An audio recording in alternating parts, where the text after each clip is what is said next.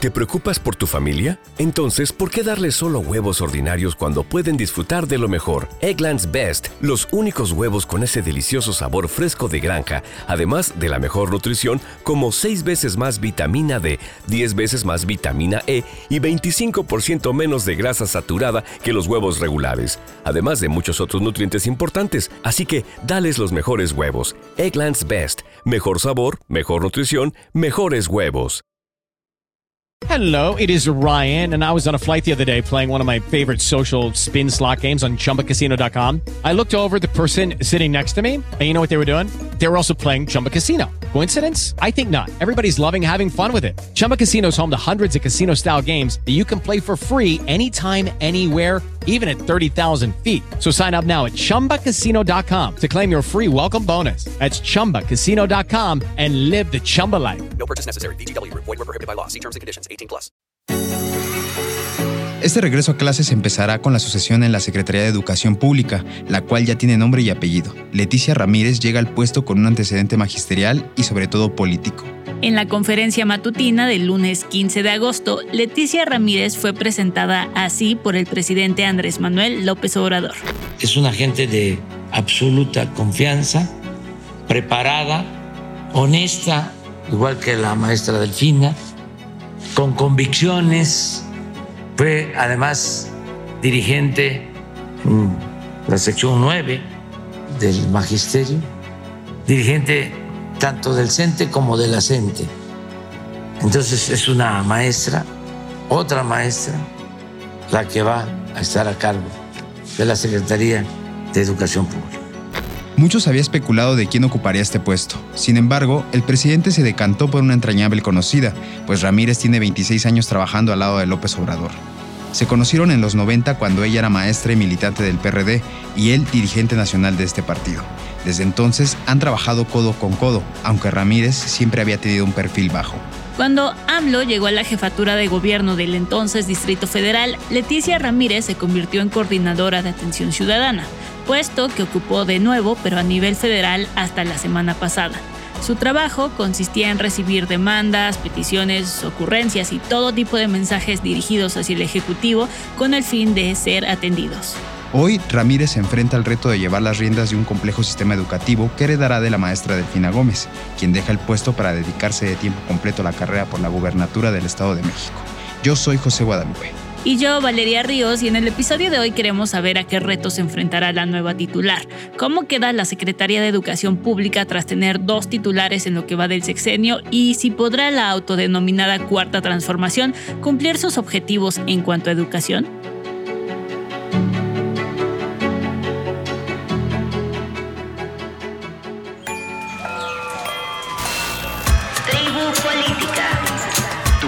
Diario para entender las noticias.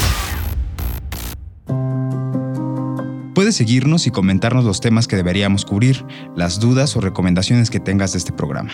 Encuéntranos en redes sociales como Audio Centro Podcast, a nosotros como arroba valpunto y arroba guadarríos.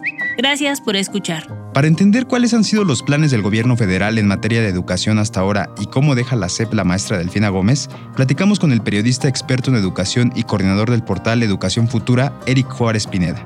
También buscamos al director de movilidad social del Centro de Estudios Espinosa Iglesias, Rodolfo de la Torre. Esta organización ha analizado el panorama educativo en México y sus circunstancias. Empecemos escuchando la perspectiva de Eric Juárez Pineda.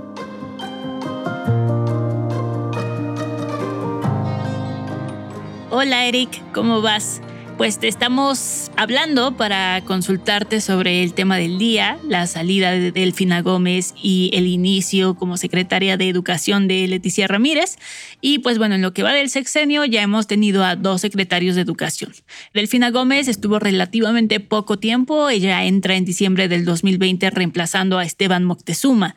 Para empezar, entre ellos dos, ¿hubo algún tipo de continuidad? Creo que la continuidad más importante en este proyecto educativo fue pues darle forma a la nueva escuela mexicana. Este concepto que surgió desde la reforma educativa de 2018-2019 y que finalmente con Esteban Moctezuma no teníamos bien claro de qué se trataba. En un principio se señaló que, bueno, solamente eran algunos cambios en la currícula, que se incorporaban algunas materias como el fortalecimiento de las ciencias o cultura cívica, etcétera, pero que finalmente ya con Delfina Gómez al frente de la SEP vimos que la nueva escuela mexicana se trataba de cambiar completamente la propuesta curricular de este sexenio donde vemos, bueno, las diferentes debates, las diferentes posiciones y que fue abanderada por Marax Arriaga, que ha tenido un montón de debates sobre la forma y el fondo de cómo se está llevando esta propuesta. Por un lado, pues se dice que va a cambiar completamente todo, ¿no? Que lo que se busca es la nueva pedagogía mexicana, y por el otro, pues está haciendo un debate muy polarizado entre los que están armando esta propuesta y los que no están de acuerdo, pero a quienes se le tacha de opositores, de enemigos y que están en contra de la actual propuesta educativa.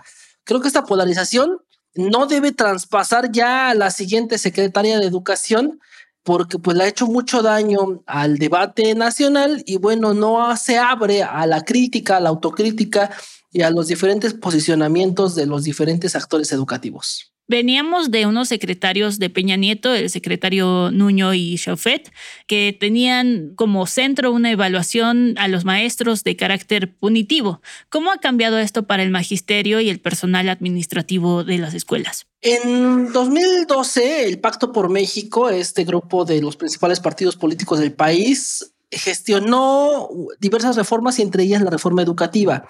Esa reforma tuvo como eje central la evaluación docente y su vinculación con la permanencia o no de las y los docentes. Es decir, esta reforma fue meramente laboral, ¿no? Y que pues los resultados se utilizaban de una forma pues ciertamente punitiva. Con el cambio de reforma educativa se prometió echar atrás esto, lo cual sí cambió, y también se prometió una descarga administrativa de los docentes, la cual es así no ha llegado, por el contrario, ha sido muchísimo más fuerte, muchísimo más pesada para el magisterio.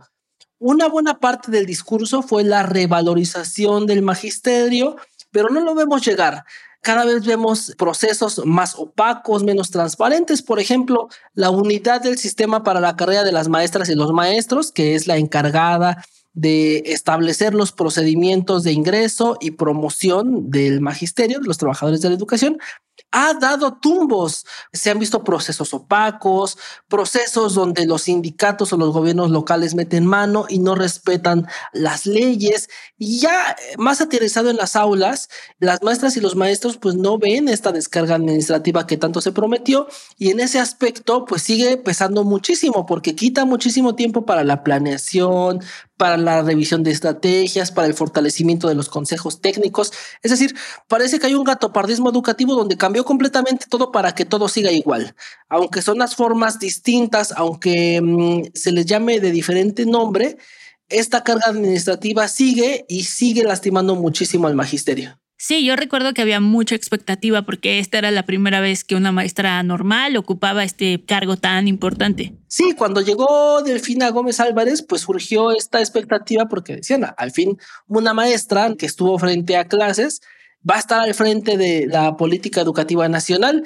Sin embargo, bueno, esto pues pareciera que poco importó porque ya a la hora de ver la gestión de Delfina Gómez al frente, pues resulta que en primer lugar, estuvo al frente de las escuelas o al frente de un aula hace muchísimo tiempo, ¿no? Hace más de 25 años.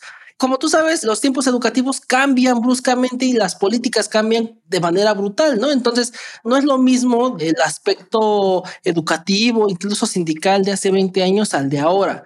Llega ahora también una maestra, ¿no? Que también estuvo por 12 años al frente de las aulas y posteriormente estuvo también con tareas de sindicales, fue líder de la sección 9 de la Coordinadora Nacional de Trabajadores de la Educación y posteriormente se entró a la administración de López Obrador en la Ciudad de México y después con Marcelo Ebrard y después regresó con López Obrador ya al gobierno federal. Es decir, si bien eh, tiene conocimiento del sistema educativo, pues tampoco podremos decir que está llegando otra vez otra maestra con mucha experiencia y que si bien trae un ánimo conciliatorio, que eso le hace falta mucho al sistema educativo nacional, pues aún no tenemos certeza pues de qué cambios podría hacer en la manera de administrar la educación. Ya no puede haber cambios de profundidad, es decir, para que se cambie la UCICAM, por ejemplo, o estos procesos opacos, o que se fortalezca aún más las leyes en la materia, pues tendría que haber un cambio al artículo tercero constitucional, una reforma constitucional que implica procesos legislativos muy fuertes, muy grandes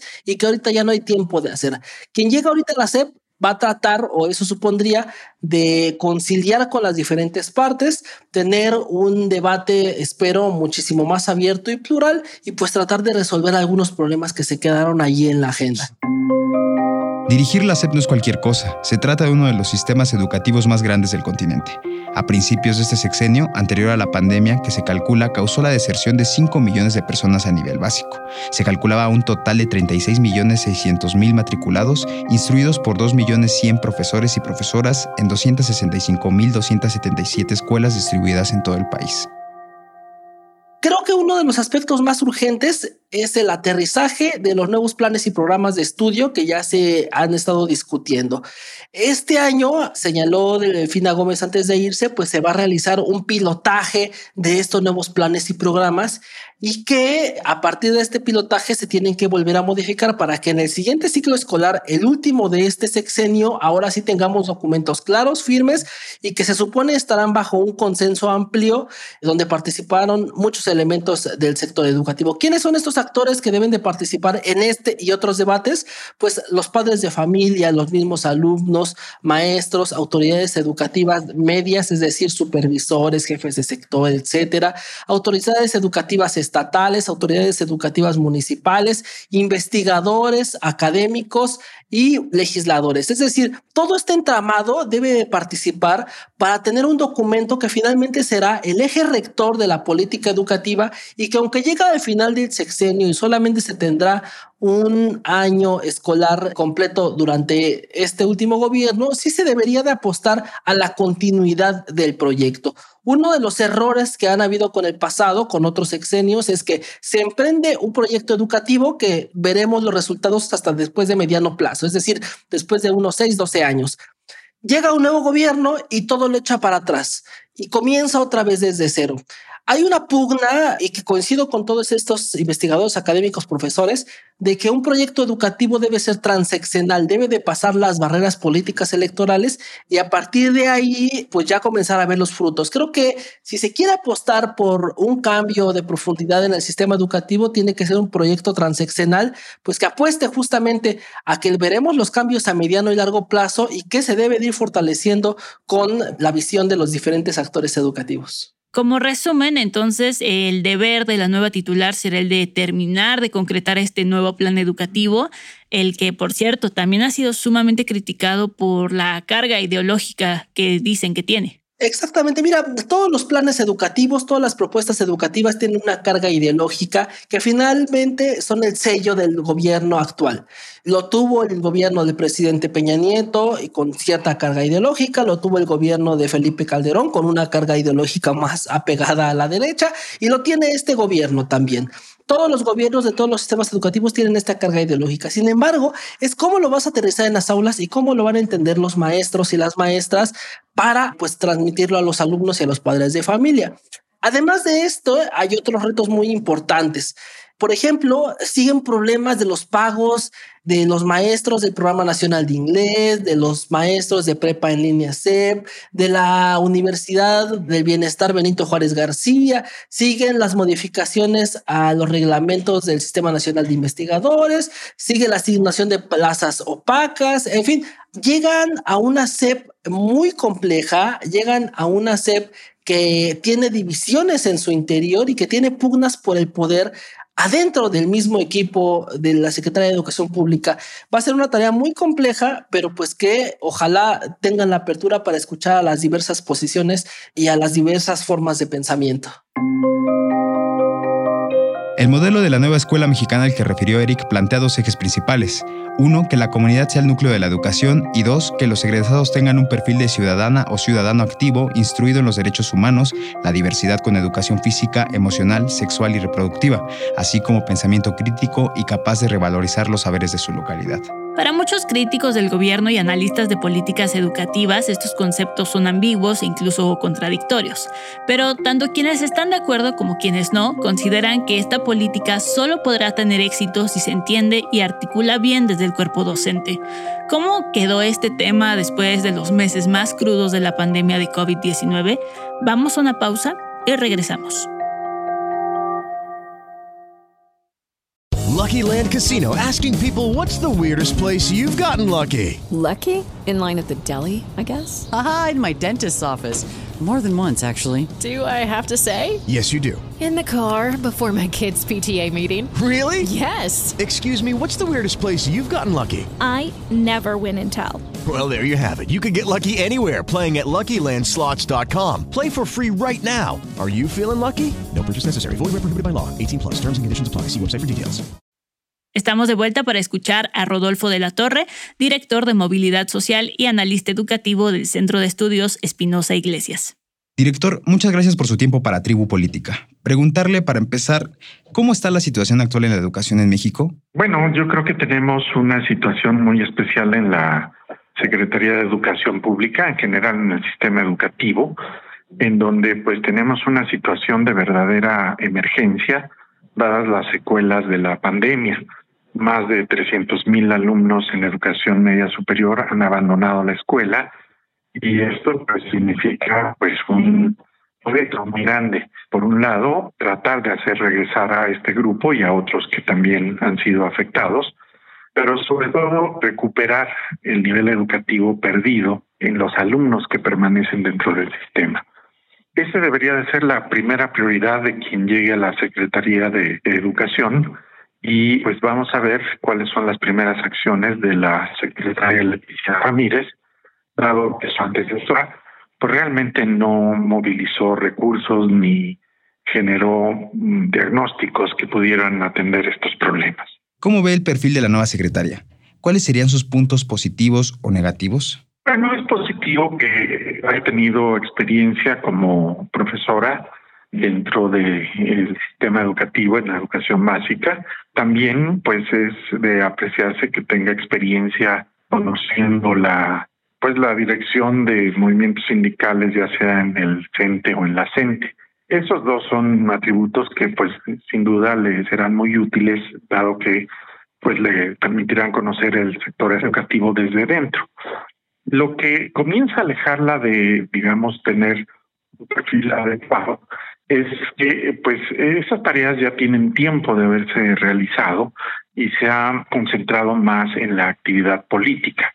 Y desafortunadamente pues la cercanía que tiene con el presidente no sustituye la actualización en uno de los elementos, sobre todo de diagnóstico, que debe de conocer un titular de la Secretaría de Educación. Habrá que ver cuáles son sus primeras acciones, pero si hay una inclinación más hacia lo político que lo administrativo, pues no va a ser lo que le haga falta a la educación en México. ¿Por dónde se tendría que comenzar para atender a la SEP? Bueno, hay problemas eh, en el sector educativo que se han heredado desde mucho tiempo atrás y que pues requieren atención. Parte de esta atención requiere de información acerca de pues la situación en la que nos encontramos y las necesidades del sistema educativo que hay que atender. Por ejemplo, se ha perdido la evaluación que anteriormente se hacía junto con otros países de la OECD, la evaluación PISA, para saber el grado de aprovechamiento en español y en matemáticas principalmente. Y esto pues requeriría ser retomado, dado que esta evaluación pues permite conocer dónde se encuentran los problemas o dónde permanecen problemas en el sistema educativo. Otro tema que también concierne a la nueva secretaria es que pues el presupuesto para la educación ha venido perdiendo fuerza y las necesidades educativas pues se han trasladado a niveles que requieren cada vez más recursos. se ha reducido el número de alumnos en educación básica y ha comenzado a incrementarse en educación media superior y educación superior. Y atender a este grupo pues requiere más recursos, es más costoso. Entonces, reactivar el presupuesto educativo que ha sido subejercido y después aumentarlo también sería algo muy importante. ¿Cómo está el panorama educativo a nivel internacional? ¿México en realidad no cuenta con buenos niveles? Sin duda, México, con todas sus limitaciones, pues ha podido alcanzar un nivel educativo puede ser relativamente elevado dentro de la región. México está alcanzando casi los 10 años de escolaridad y si bien hay otros países como Argentina, Uruguay que pues nos superan en dos o tres años de educación promedio, pues todavía nos encontramos por arriba de otros países de América Latina, sobre todo de Centroamérica. Podrían deteriorarse estas condiciones, sobre todo en lo que se refiere a la calidad de la educación y a la inserción de las personas en el mercado de trabajo sin los conocimientos adecuados.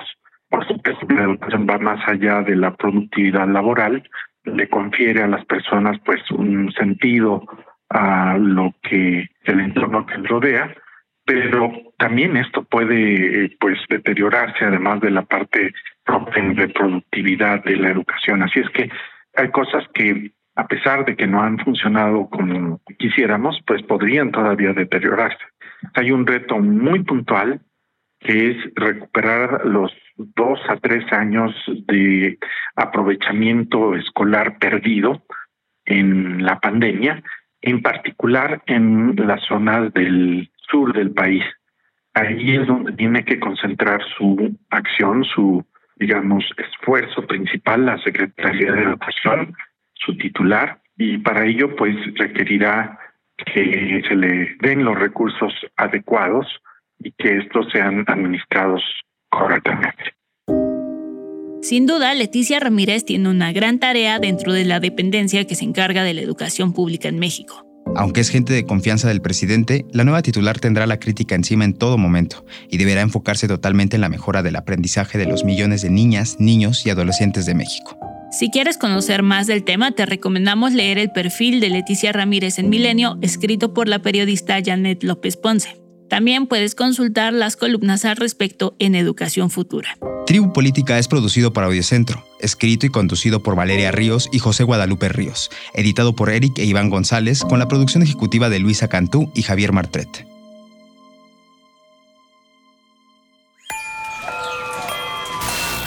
Tribu Política. Audiocentro. Lucky Land Casino asking people what's the weirdest place you've gotten lucky? Lucky? In line at the deli, I guess? Aha, in my dentist's office. More than once, actually. Do I have to say? Yes, you do. In the car before my kids' PTA meeting. Really? Yes. Excuse me, what's the weirdest place you've gotten lucky? I never win and tell. Well, there you have it. You can get lucky anywhere playing at LuckyLandSlots.com. Play for free right now. Are you feeling lucky? No purchase necessary. Void where prohibited by law. 18 plus. Terms and conditions apply. See website for details. ¿No te encantaría tener 100 dólares extra en tu bolsillo? Haz que un experto bilingüe de TurboTax declare tus impuestos para el 31 de marzo y obtén 100 dólares de vuelta al instante. Porque no importa cuáles hayan sido tus logros del año pasado, TurboTax hace que cuenten. Obtén 100 dólares de vuelta y tus impuestos con 100% de precisión. Solo con Intuit TurboTax. Debes declarar para el 31 de marzo. Crédito solo aplicable al costo de la presentación federal con TurboTax Full Service. Oferta sujeta a cambios o cancelación en cualquier momento.